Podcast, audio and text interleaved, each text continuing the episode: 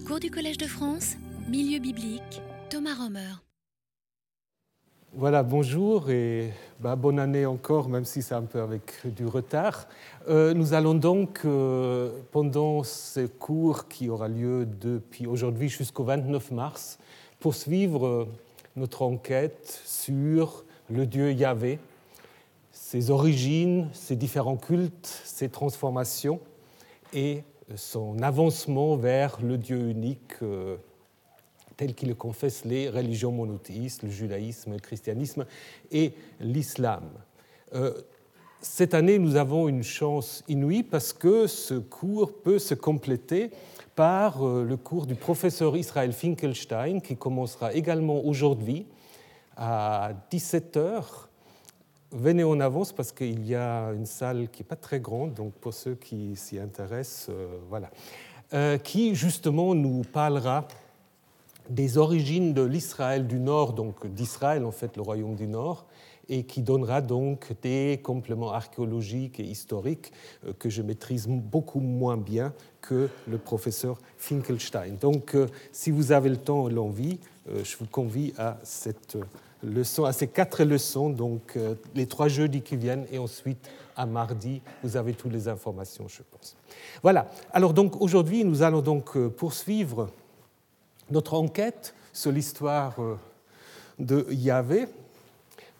Ici, c'est Michel-Ange qui l'a imaginé.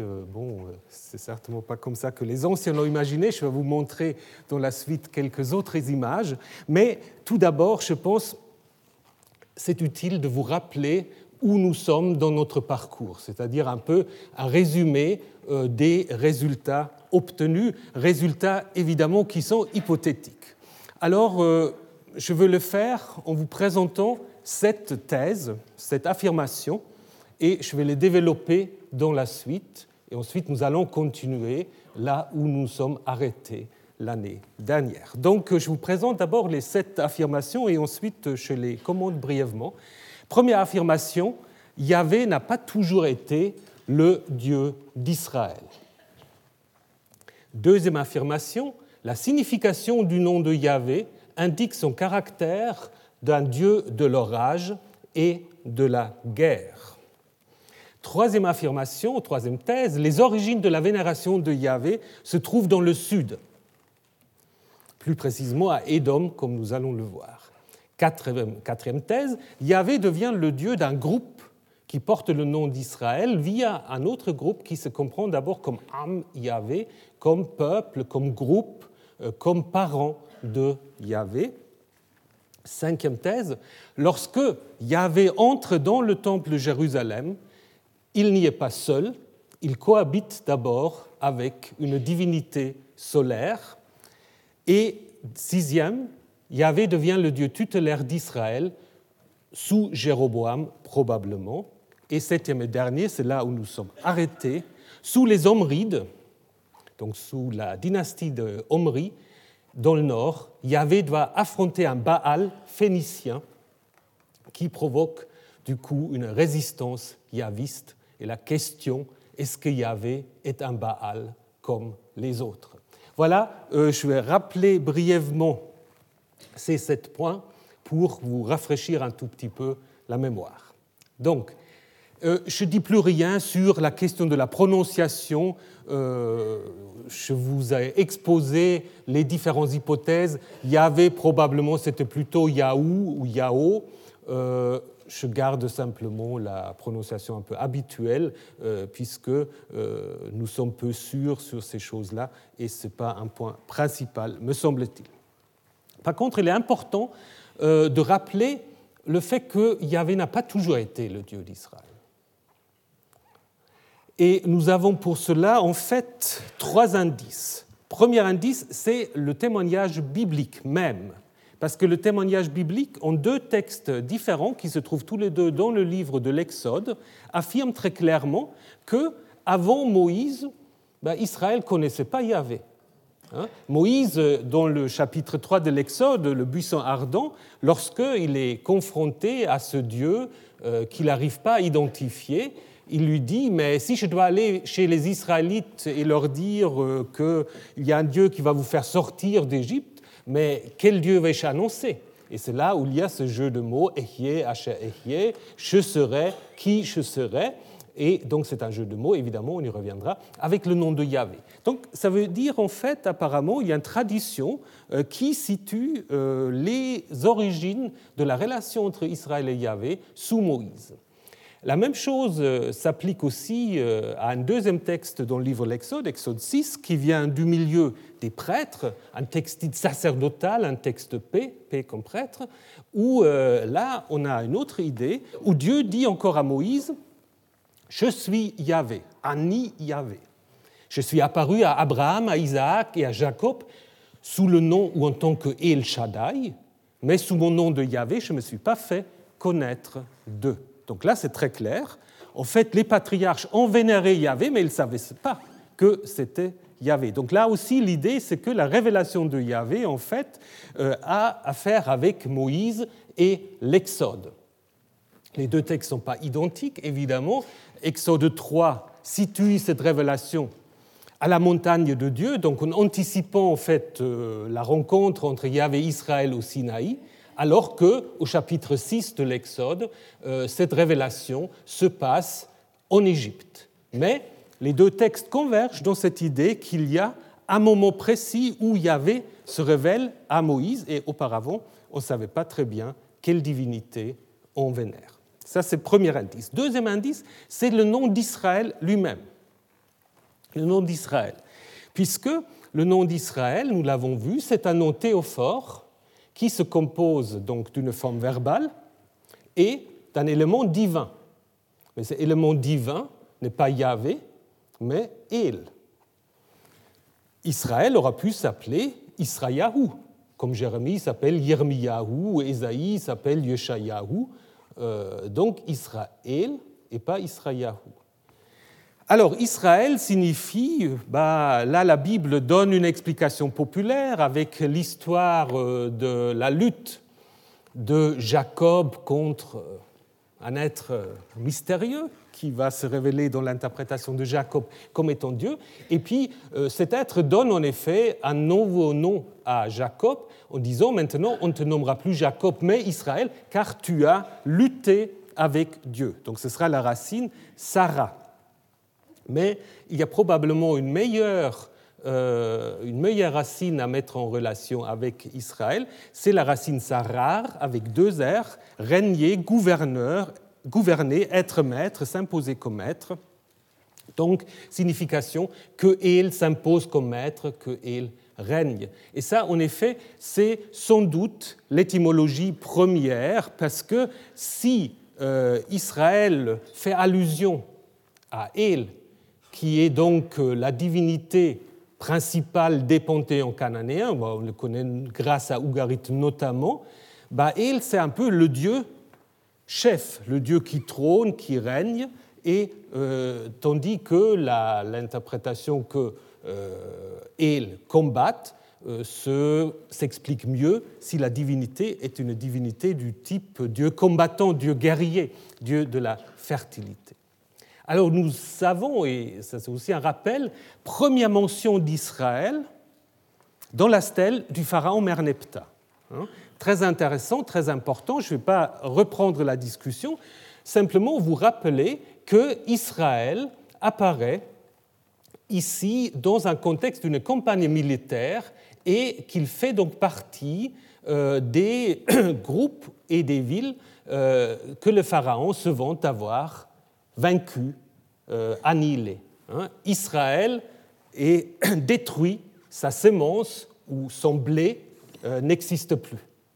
Alors, ce qui est important ici, c'est que le mot Israël tel qu'il est translittéré en égyptien est déterminé par des signes qui indiquent un groupe et non pas une localité ou un territoire fixe. Donc c'est un groupe qui doit se trouver euh, quelque part dans les montagnes d'Éphraïm.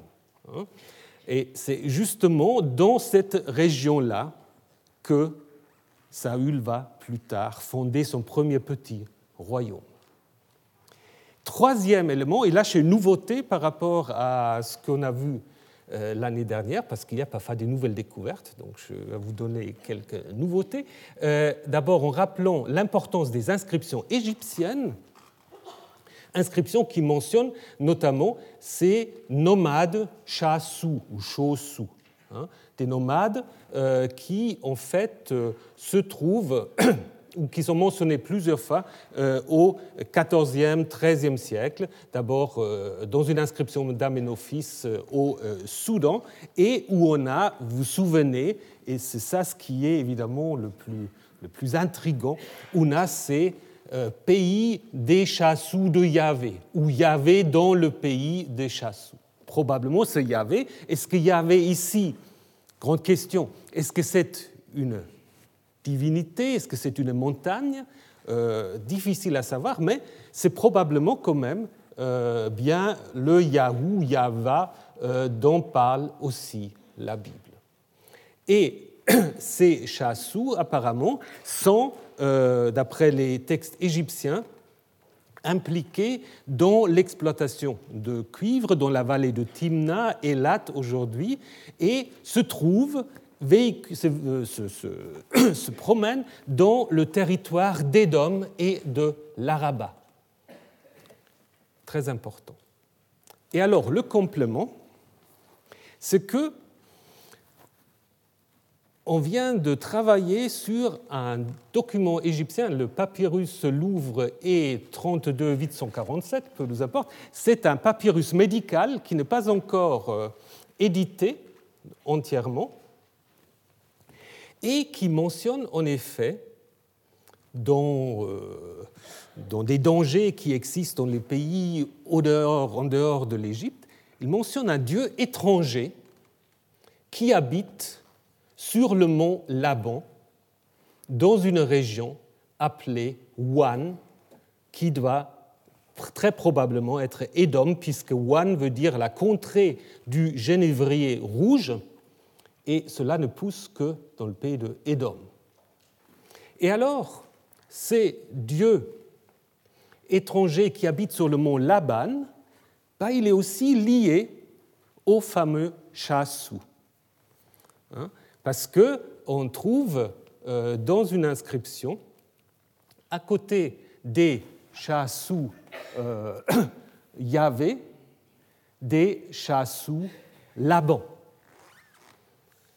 C'est un Dieu, selon ce papyrus, dangereux, violent, que les Égyptiens ont identifié à Bébon ou Baba, qui est euh, ce dieu en forme de singe ou de, chien rouge, euh, qui est en effet une manifestation de Seth.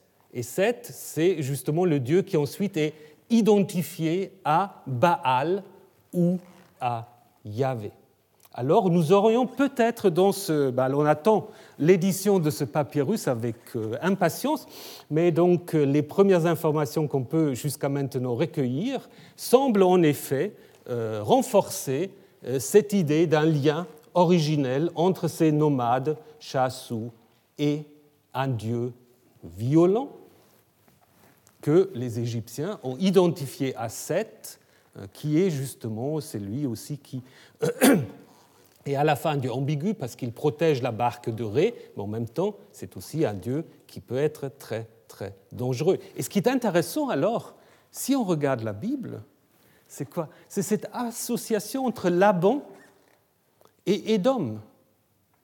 Pensez à l'histoire de Jacob. Le frère de Jacob, c'est Ésaü Édom, et l'oncle de Jacob, c'est Laban. Alors il faut faire attention pas trop vite euh, s'emporter, mais vous avez quand même là euh, des choses qui sont peut-être un peu plus qu'un simple hasard, n'est-ce pas Ce lien que nous avons ici entre Laban, Édom et ce Dieu inconnu, identifié à Seth, qui pourra bien être Yahvé. Voilà donc la nouveauté par rapport au dossier égyptien, mais qui en effet renforce ce lien primitif euh, d'un Yahvé venant du sud, d'Édom. Je reviendrai dans un petit instant. Deuxième thèse, euh, c'est la signification du nom qui indique que nous avons affaire à l'origine avec Yahvé d'un Dieu de l'orage. La Bible, vous vous souvenez, on vient de le voir, dans l'histoire d'Exode 3, présuppose une étymologie avec la racine haya, être. Je serai qui je serai. Encore, on peut se poser la question si c'est vraiment une étymologie ou si c'est une sorte de refus d'étymologie. Comme l'ont dit souvent les commentateurs juifs, quand il avait dit je suis que je suis, ça veut dire je suis que je suis, ça ne te regarde pas. Donc on ne sait pas. Mais c'est certainement une réflexion, spéculation théologique. Alors que sur le plan de l'étymologie, euh, il faut en effet partir, bien qu'on a essayé parfois d'utiliser cette racine haya, mais je pense que ce n'est pas euh, très convaincant. Je pense qu'il faut plutôt partir euh, d'une forme verbale à la troisième personne euh, de la conjugaison inaccomplie, préformante, et les liens, ou disons les parallèles les plus proches, c'est un certain nombre de divinités arabes pré-islamiques qui sont encore citées dans le Coran, comme Yahoud, il aide, ou Yahouk, il protège.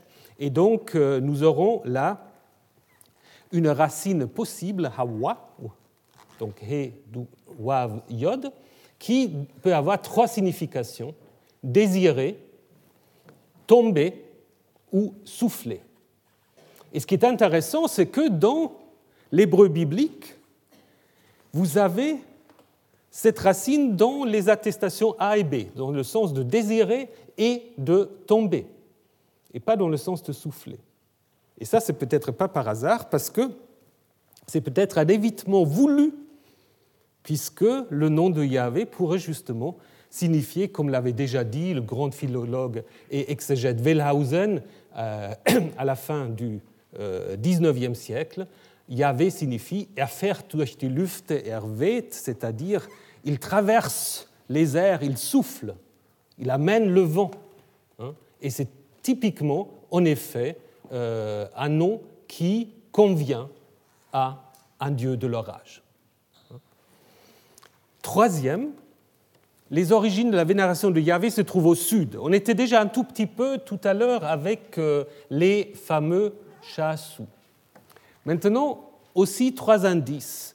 Euh, quatre textes bibliques que je ne vais pas vous détailler ici, du livre du Deutéronome, du livre des juges, un psaume et un texte prophétique, qui en fait, malgré toutes les différences qu'ils ont entre eux, coïncident dans l'idée que Yahvé vient du sud.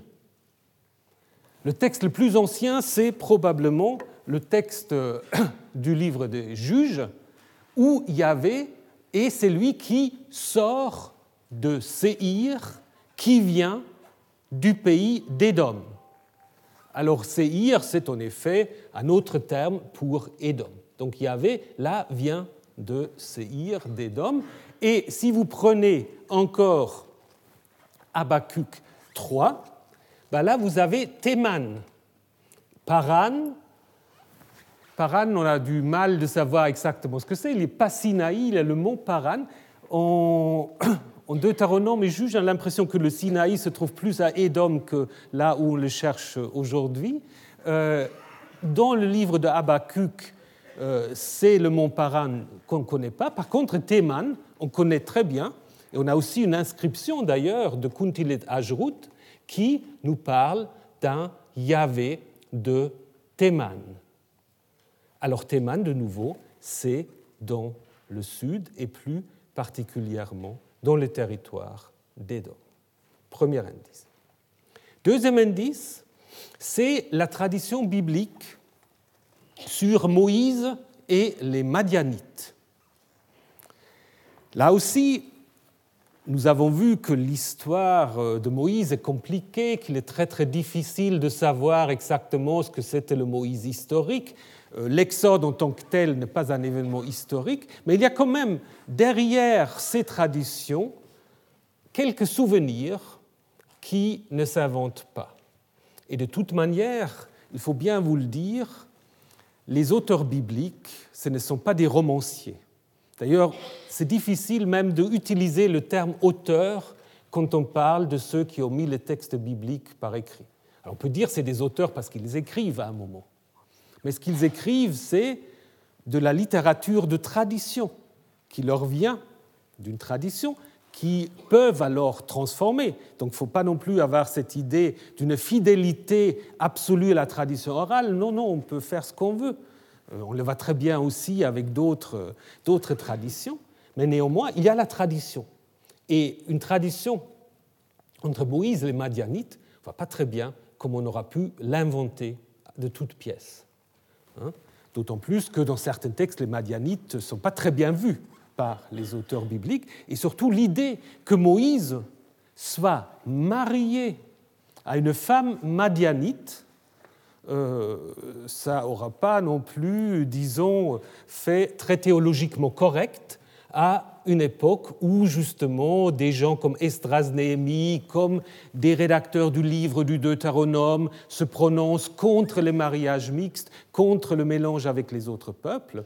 Donc, je pense que nous avons là en effet un élément traditionnel euh, et Qu'est-ce qu'on peut dire sur les Madianites? C'est aussi un groupe qui échappe un tout petit peu à l'historien. Nous avons vu, il y a quelques indications euh, que nous pouvons euh, utiliser. apparemment, c'est de nouveau, ça confirme toujours, ça coïncide un peu. C'est comme une pièce de puzzle, vous avez là un autre élément, puisque ces Madianites aussi séjournent autour de Timna. sont peut-être aussi impliqués dans l'exploitation minière. On a peut-être là euh, à Timna un ancien sanctuaire égyptien récupéré par les Madianites. Donc euh, tout cela, en effet, nous confirme euh, de nouveau ce lien avec le Sud. Et il y a un texte biblique très intrigant. Un texte biblique très intrigant, c'est le texte du chapitre 18 du livre de l'Exode. Qu'est-ce qu'on apprend là? C'est un texte qui, déjà les rabbins étaient très très embêtés avec ce texte. Pourquoi c'est un texte qui ne va pas du tout avec son contexte? Parce qu'au chapitre 19, seulement Israël arrive au Sinaï. Et c'est là où Dieu se fait connaître à Israël. Au chapitre précédent, au 18, ben, apparemment, euh, on est déjà.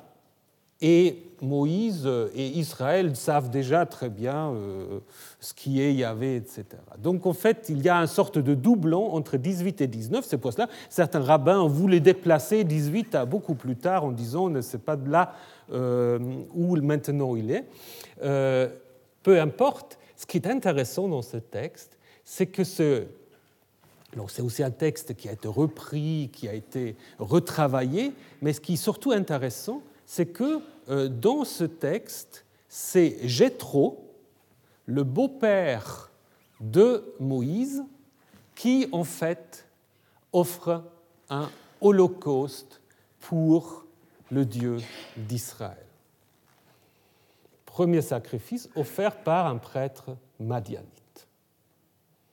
Là aussi, alors après, on dit non, il n'a pas vraiment offert le sacrifice. Après, des rédacteurs ont ajouté Aaron, etc. Mais on va très bien. L'initiative part du beau-père de Moïse. Et à partir de ce texte, on a en effet déjà au XIXe siècle élaboré ce qu'on appelle l'hypothèse madiano-kénite, parce qu'apparemment les madianites sont aussi liés aux kénites, que Moïse aurait connu le culte de Yahvé grâce aux madianites. Hein? Pas reprendre tout cela, mais en effet, ce texte, ce lien très étroit avec les madianites, confirme euh, le fait que Yahvé vient de cette région. Et dernier élément dans ce dossier, c'est la question de la vénération de Yahvé dans le pays d'Édom. Alors, les Édomites, c'est donc les voisins des Judéens, et on a trouvé ici à Horvat Kitmit, donc en Judée, un sanctuaire édomite, j'y reviendrai tout de suite. Ce qui est très intéressant d'abord, c'est que dans la Bible, contrairement aux voisins plus au nord, aux Moabites et aux Édomites, pardon, aux Ammonites, le Dieu national des, Édomites n'est jamais mentionné. On parle de Milcom et de Chemosh, qui sont les dieux des Ammonites et des Moabites, mais Chaos ou cause, le dieu d'Édom, n'est jamais mentionné par les textes bibliques. Alors, qu'est-ce qu'il faut en conclure? Est-ce qu'il faut en conclure que Yahvé était d'abord vénéré dans le pays d'Édom et que, en fait, Chaos, cause, ne devient important au moment où Yahvé devient le Dieu tutélaire d'Israël et de Juda? Ça, c'est une possibilité. Ou autre possibilité, peut-être un peu plus spéculative, que Yahvé et cause, en fait, c'est le même nom pardon, c'est deux différents noms pour la même divinité. Alors si c'est le cas, vous aurez là euh, probablement un portrait de Yahvé, parce que c'est euh, donc cette tête qu'on a trouvée dans ce sanctuaire édomite. Mais peu nous importe le détail, mais de nouveau, euh, voyez, ça pourrait expliquer pourquoi dans l'histoire de Jacob, qui, compte comment Jacob devient Israël, pourquoi Édom est si étroitement associé à Jacob.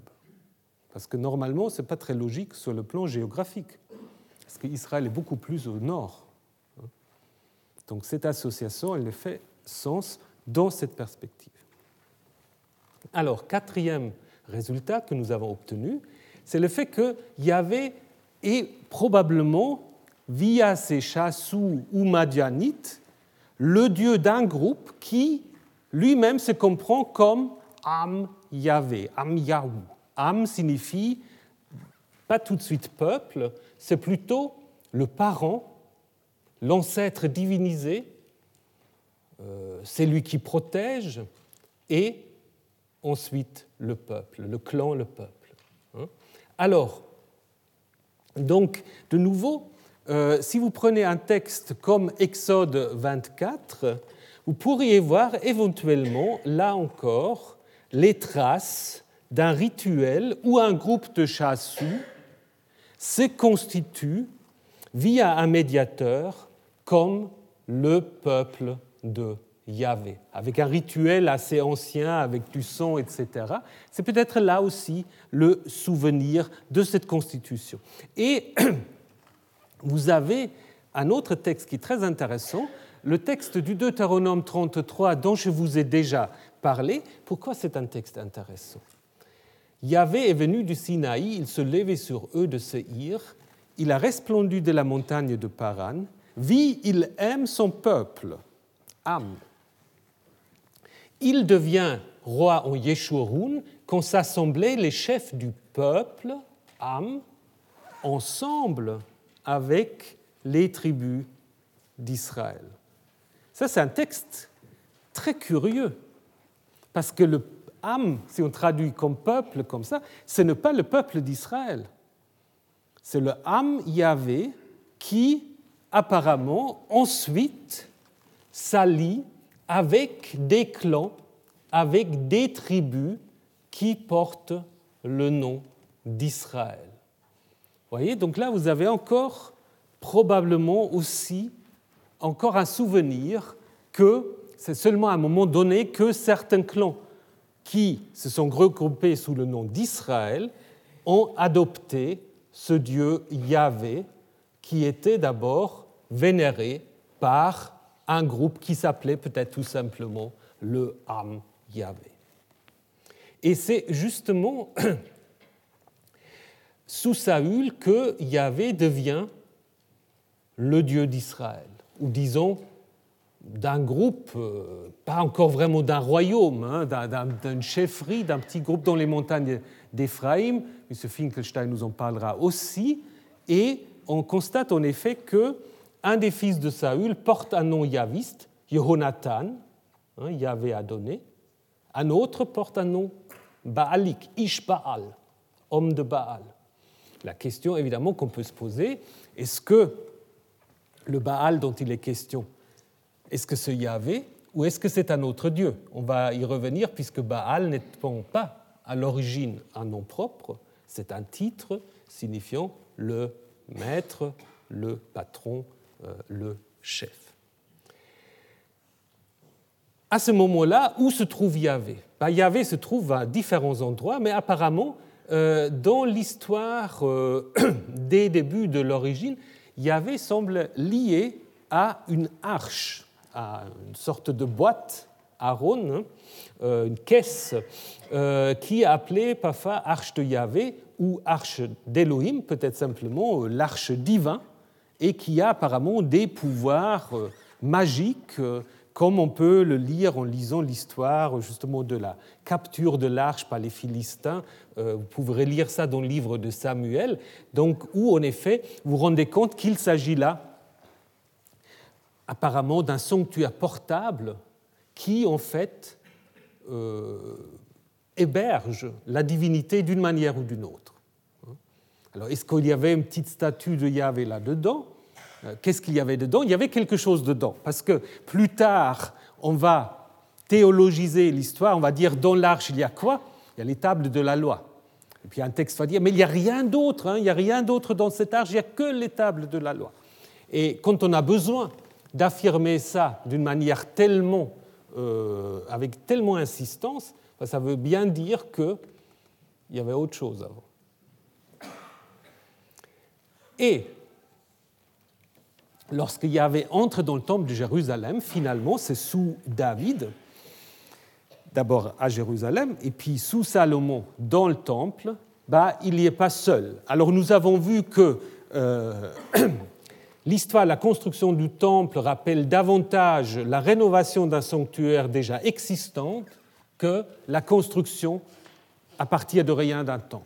Hein, c'est probablement un ancien sanctuaire restauré pour faire peut-être place à Yahvé.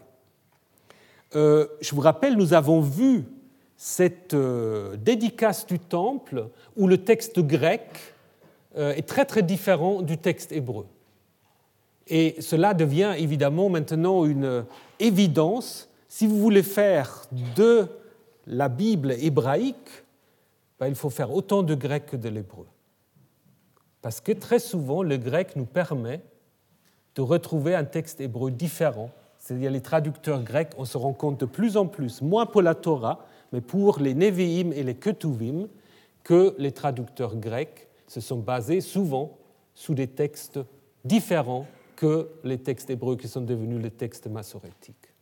Et un cas, bah, magnifique, euh, nous l'avons en 1 roi 8, où cette fameuse dédicace du temple se trouve d'abord à un tout autre endroit, et qui a un tout autre texte qu'on peut reconstruire à partir de, euh, du grec euh, en hébreu, si on, le disons, si on le retranspose en hébreu, Shemesh Odiya Bashamayim Arma Ba'arafel. Le soleil, ou Shamash, l'a fait connaître depuis le ciel. Yahvé a dit qu'il voulait habiter dans l'obscurité. Alors qu'est-ce que ça voudrait dire? Ça voudrait dire que le temple est en effet le temple d'une divinité solaire et on y introduit Yahvé dans une sorte peut-être de chapelle latérale, un autre endroit qui a en fait là une sorte de cohabitation entre un dieu de type dieu de l'orage et un dieu solaire. Et ce qui est très intéressant, apparemment, euh, bon, tout dépend comment on interprète euh, ces iconographies, dont on en a plusieurs exemples dans le Proche-Orient ancien, vous avez en effet assez fréquemment ici un dieu du type dieu de l'orage qui brandit euh, tonnerre et foudre et qui est en effet associé au disque solaire. Est-ce que ça veut dire qu'il agit sur l'ordre du dieu soleil ou est-ce qu'on suggère déjà une identification? Euh, C'est aussi quelque chose qui est possible. Je reviendrai dans un instant. Mais euh, apparemment, Yahvé n'a pas toujours été seul au temple de Jérusalem. Hein. Jérusalem, d'ailleurs, même le nom de la ville, Yerushalayim, euh, maintenant, Shalim, Shalimou à Ougarit, c'est le dieu qui est lié au crépuscule, Chalimou. Alors, sixième euh, résultat, que Yahvé apparemment devient le Dieu tutélaire d'Israël euh, au moment de euh, ce que la Bible présente comme le schisme, la séparation entre le nord et le sud. Il n'y a probablement pas eu de royaume uni sous David, mais il y a quand même apparemment eu un certain lien entre des tribus, puisque euh, fait est qu'en Israël et en Juda, on a vénéré Yahvé comme un Dieu tutélaire. Euh, je vous rappelle aussi euh, la difficulté que nous allons avoir dans la suite de notre enquête par rapport au texte biblique, c'est que le texte biblique est écrit dans une perspective du sud, judéenne, et que tout ce qui est dit euh, sur le nord est dit d'une manière péjorative. Alors que l'historien, évidemment, ne doit pas se faire laisser impressionner par cela, n'est-ce pas?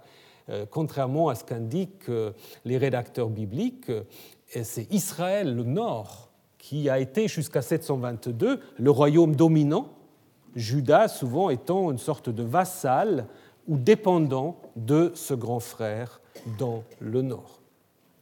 Où, en effet, on vénère Yahvé, mais on vénère Yahvé, et ça c'est très important aussi, on vénère Yahvé un peu partout. Il n'y a pas une unité à ce moment-là dans la vénération de Yahvé.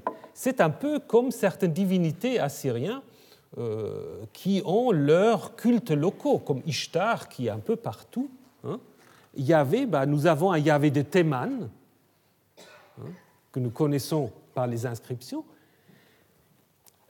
Kuntilet Ajrout mentionne aussi un Yahvé de Samarie, alors que la Bible n'en parle pas.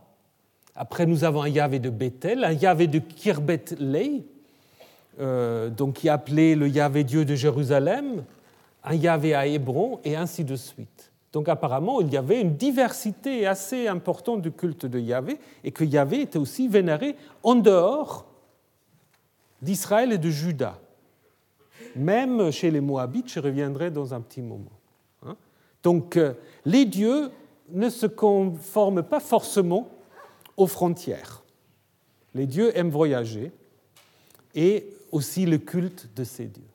Mais ce que nous raconte la Bible, c'est que sous Jéroboam, Yahvé devient en quelque sorte le Dieu euh, d'Israël en lien avec l'Exode, puisque euh, on nous raconte que Jéroboam fait installer ou fait fonder en fait deux sanctuaires, un à Bethel et l'autre à Dan, en mettant des figures, des statues bovines en disant Voici tes dieux qui t'ont fait sortir du pays d'Israël. Ce n'est pas, comme on le dit parfois, la vénération d'autres dieux.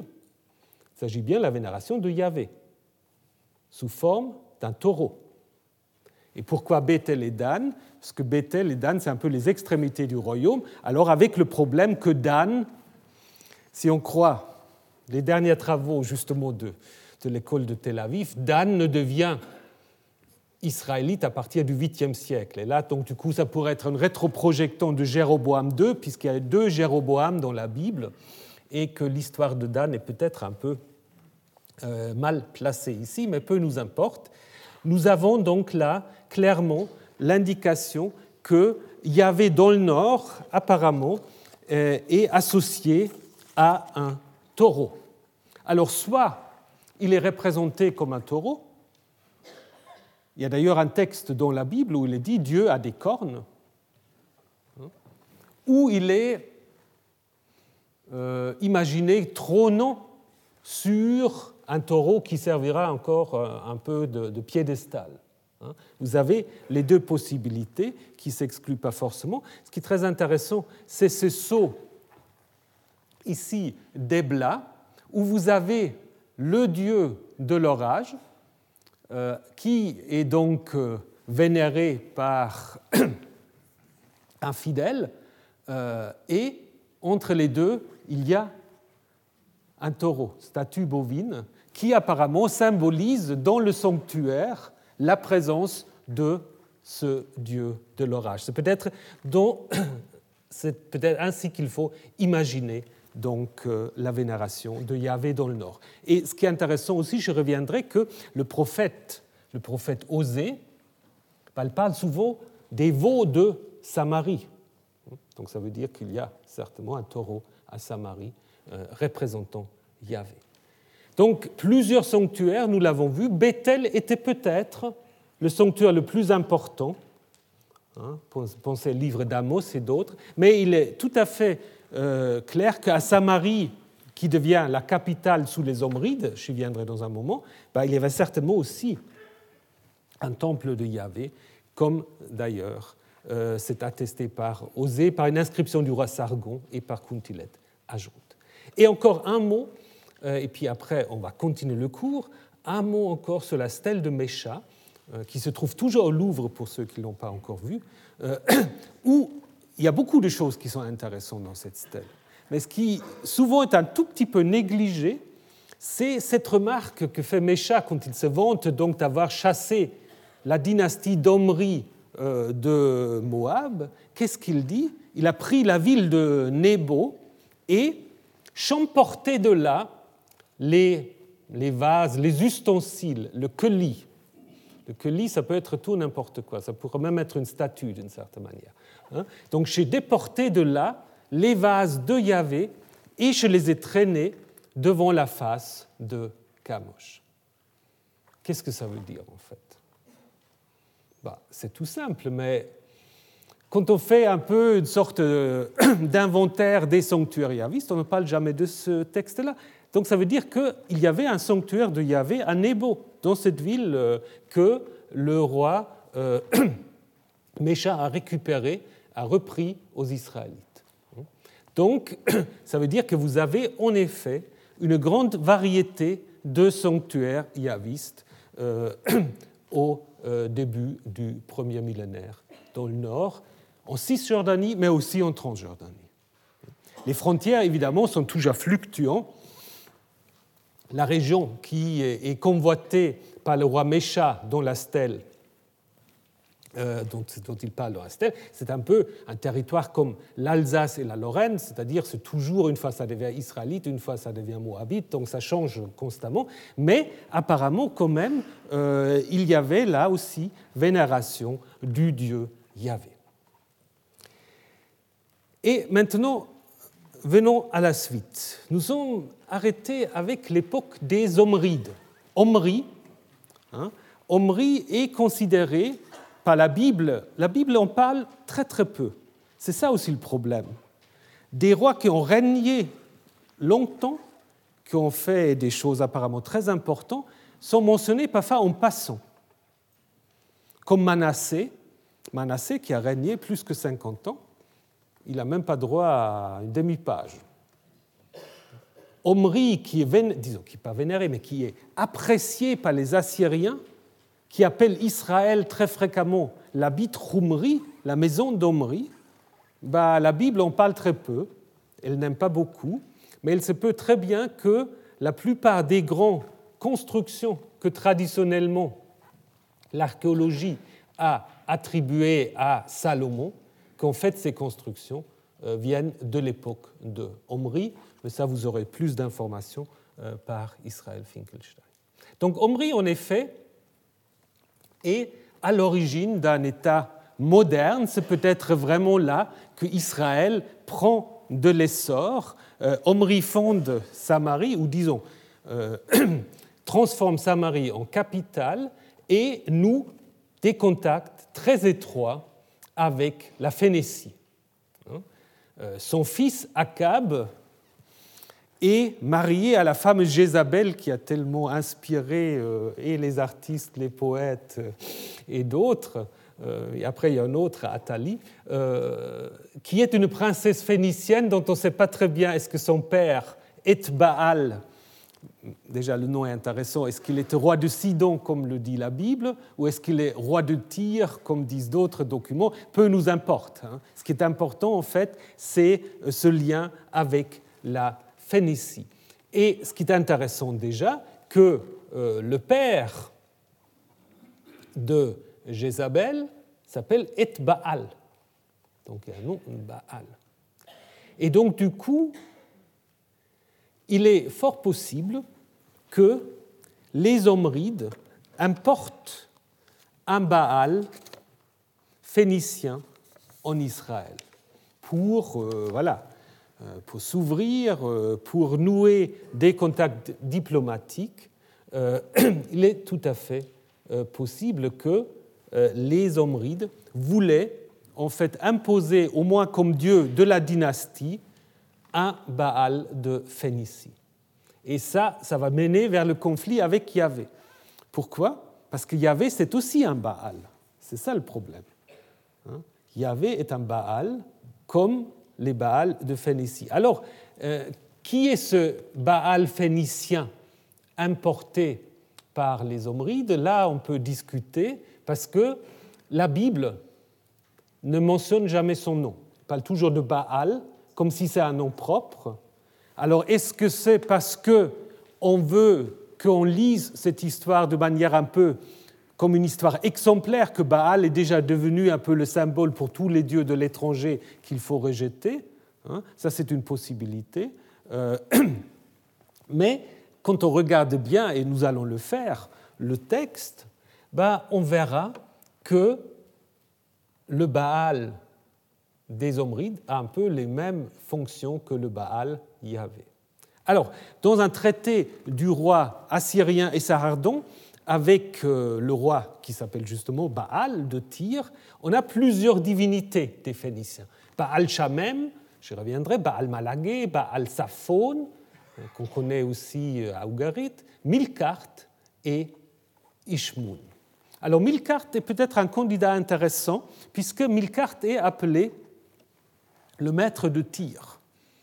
Et si en effet Jézabel vient de Tyr, bah voilà, vous aurez en effet euh, la possibilité qu'elle amène en fait dans ses bagages aussi Milkart.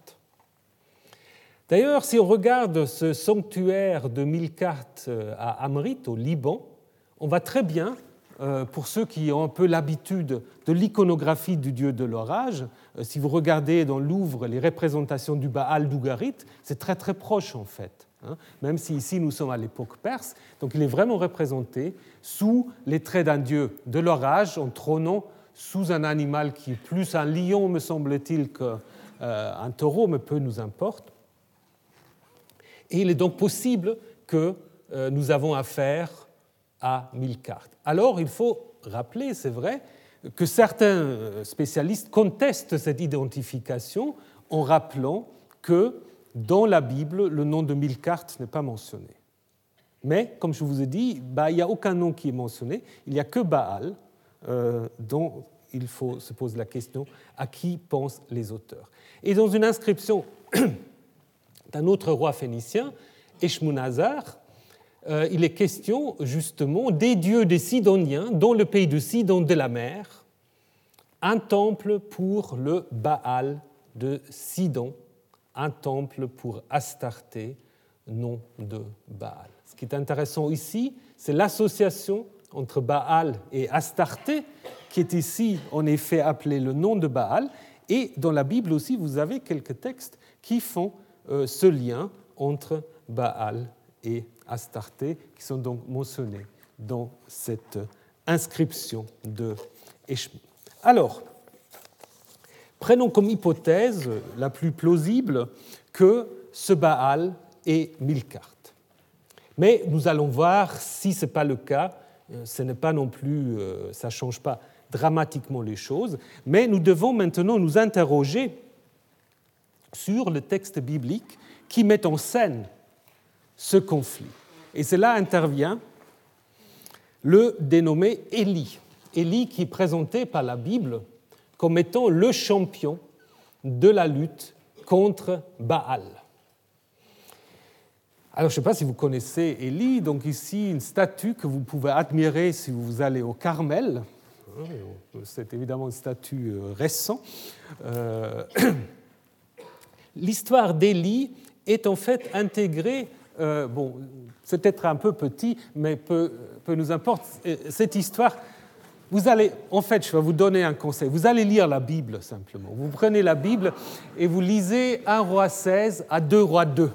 Et puis vous avez tout cela. En fait, euh, je vais brièvement le commenter, je vous le détaille.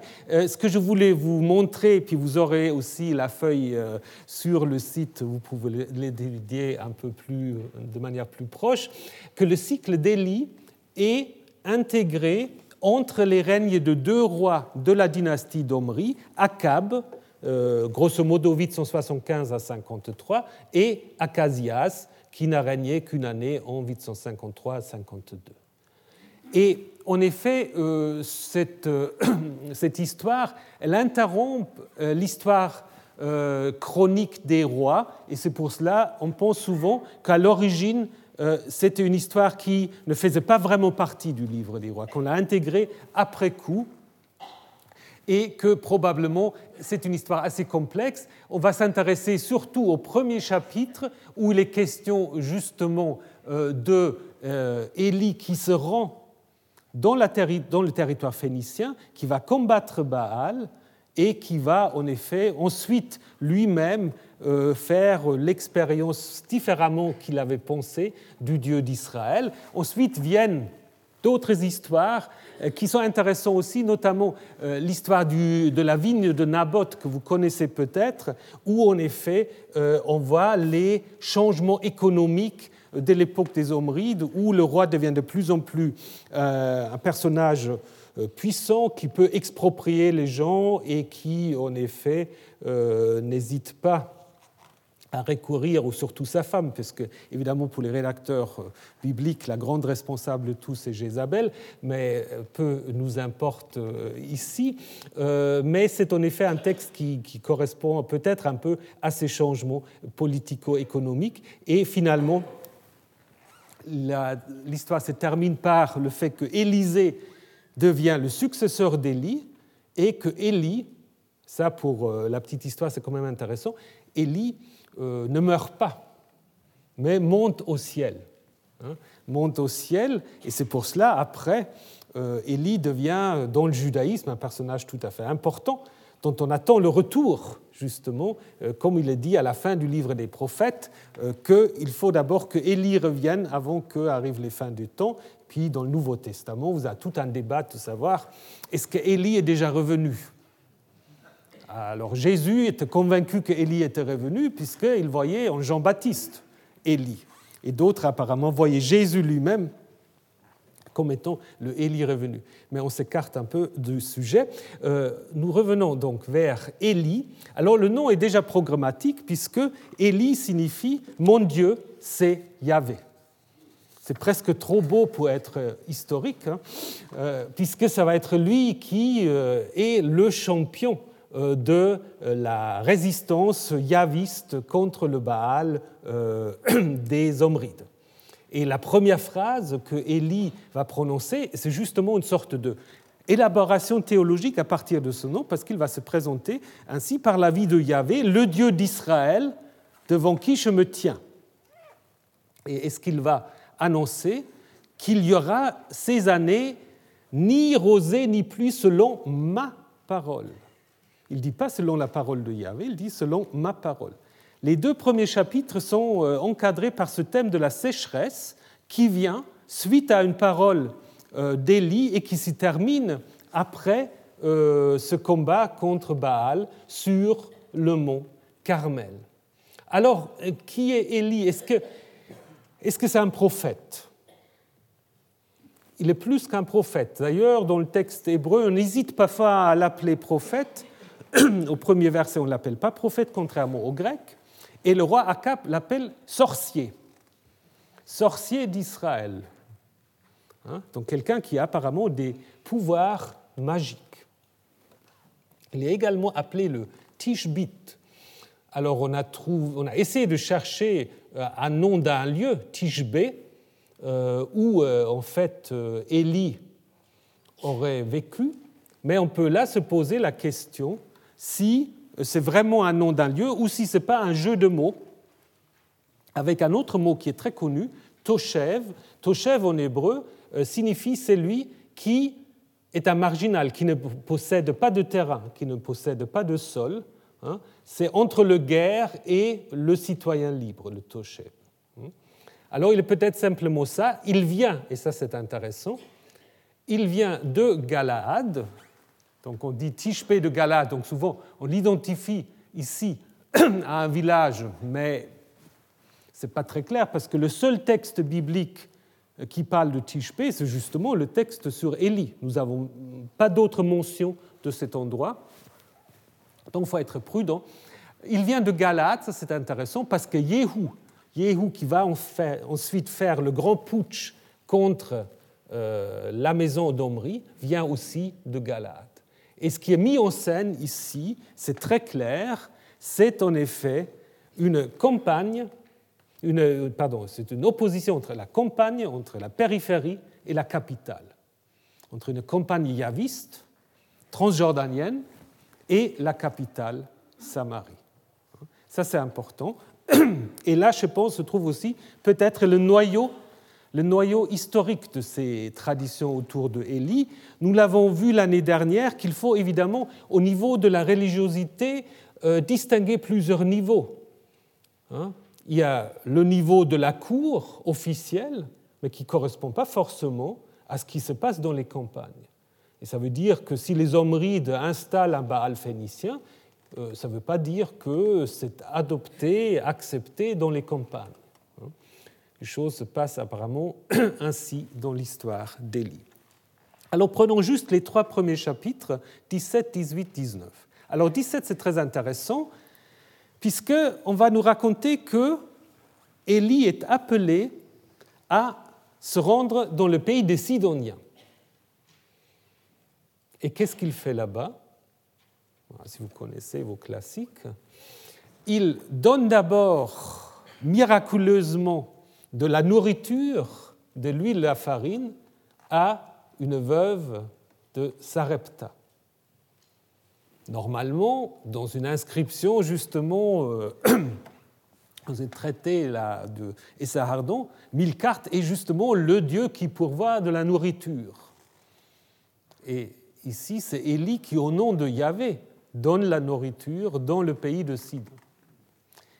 Idem, via Élie, qui fonctionne dans le deuxième épisode de ce chapitre comme un thaumaturge, puisqu'il ressuscite euh, le fils de la veuve, bah, ça veut dire que c'est Yahvé qui a le pouvoir de vaincre la mort. Et ça, c'est très intéressant aussi, parce que, euh, évidemment, nous avons malheureusement, nous avons très peu de textes mythologiques qui nous proviennent directement de la Phénicie. Tout ce que nous savons de la Phénicie, on le sait souvent par des auteurs bien plus récents, par quelques inscriptions, mais qui sont un peu répétitifs. Euh, donc, euh, la source la plus intéressante à ce niveau-là, c'est les textes d'Ougarit. Baal à Ougarit, c'est justement lui qui va combattre Maut, la mort, n'est-ce pas? Et ici, dans ce texte-là, c'est donc Yahvé qui, en effet, via son prophète, fait revenir le Fils mort à la vie. Donc ça veut dire que le chapitre 17 affirme que Yahvé est aussi Dieu en Phénicie. Il n'y a pas besoin d'importer un Dieu phénicien parce que ces dieux phéniciens n'ont pas du tout le même pouvoir que Yahvé. Donc si vous voulez, c'est une sorte de prologue à ce qui va suivre. Et ce qui va suivre, justement, euh, c'est euh, ce grand euh, combat entre Élie et les prophètes de Baal. Alors, ce combat est précédé par un épisode assez intéressant où il est question d'un dénommé Obadiahou. Donc les noms sont très très bien choisis dans cette histoire. Parce que Obadiahou veut dire en effet serviteur de Yahvé. Il est en fait serviteur du roi Akab, mais il est partisan de Yahvé, parce que c'est lui, nous apprend le récit, qui a caché des prophètes yavistes. Donc tout d'un coup, on se dit, mais Élie n'est pas tout seul alors. Il y a apparemment aussi des supporters de Yahvé à la cour de Samarie, cachés par Abediah. Et donc, après cet épisode, grâce à Obadiahou, il y a une sorte de rencontre entre Akab et Élie, on se demande donc qui est en effet responsable de la sécheresse. Akab, comme nous l'avons déjà vu, traite Élie de sorcier. Et Élie lui dit, ce n'est pas moi le sorcier d'Israël, c'est toi et la maison de ton père, donc Omri, puisque vous avez abandonné les commandements de Yahvé et que tu as suivi les Baals. Alors là, pour ceux qui ont l'esprit encore un peu réveillé, qu'est-ce que c'est? Il y a un problème là, parce qu'on parle des Baals au pluriel. Donc là, vous voyez, on a déjà un peu retravaillé le texte, parce que dans la suite, il n'y a pas des Baals, il y a un Baal qui est en effet le grand adversaire. Donc vous voyez que, euh, et nous allons le voir en détail encore la semaine prochaine, euh, c'est évidemment des textes qui ont été relus constamment. Hein, relus constamment. Et euh, cet affrontement, en effet, sert de prélude à cette compétition entre Baal et Yahvé sur le mont Carmel. Alors, très brièvement encore, ce combat, comment faut-il l'imaginer? Parfois, on a dit qu'il y a un lien avec un rituel qui serait le rituel du réveil du dieu Milkart. Mais c'est un rituel qui n'est pas très clair, qui est attesté par Ménandre via Joseph, euh, où en effet Milkart, il meurt, il faut le ressusciter par le feu, par euh, euh, toutes sortes de, rituels. Mais je ne pense pas que ce soit ici, quand, justement, la question qui commande le feu, etc. Je pense ici, l'important c'est de dire c'est que Yahvé commande en effet aux deux éléments associés à Baal, le feu et l'eau. D'ailleurs, vous voyez aussi que, ça on reprend la semaine prochaine, on a vu qu'il y a la sécheresse.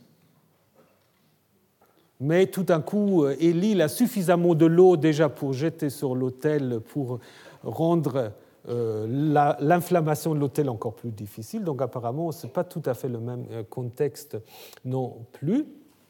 Évidemment, le texte fait part d'une théologie triomphaliste. Les rituels des prêtres de Baal qui essayent en effet euh, de se faire des incisions, etc., euh, rappellent euh, là aussi les gestes que la déesse Anat à Ougarit fait dans le texte Ougarit Baal la mort quand elle apprend que Baal est mort.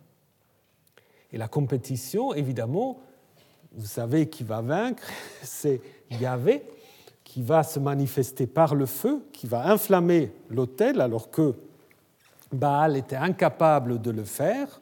Euh, bah, cela se termine par le massacre des prophètes de Baal, conformément à ce que dit un texte de l'Exode, ce qu'on appelle le Code d'Alliance, qui sacrifie aux dieux, aux autres dieux, sera voué au chérem, à l'interdit, sauf si c'est Yahvé à lui seul. Et la même chose en Deutéronome 13, donc l'idée qu'il faut en effet euh, donc tuer les faux prophètes. Mais l'histoire n'est pas finie. L'histoire n'est pas finie, elle sera même euh, détournée d'une manière assez curieuse au chapitre suivant. Et nous allons voir ça la semaine prochaine, mais vous pouvez déjà le lire, ce chapitre suivant, parce qu'il se trouve dans vos Bibles au chapitre 19. Et ensuite, vous allons voir un peu comment faut-il comprendre en fait ces trois chapitres, à la fois sur le plan historique, mais aussi sur le plan après euh, de l'intention théologique des rédacteurs. Qu'est-ce que nous apprenons là sur la carrière de Yahvé qui, à la suite de cela, devient via Yéhou une sorte vraiment de, Dieu qui va aussi changer d'identité, puisqu'il ne restera plus un Baal comme tous les autres. Il va se transformer un petit peu. Donc on verra ça la semaine prochaine. Euh, je vous rappelle à 17h la conférence d'Israël Finkelstein et je vous souhaite une bonne journée.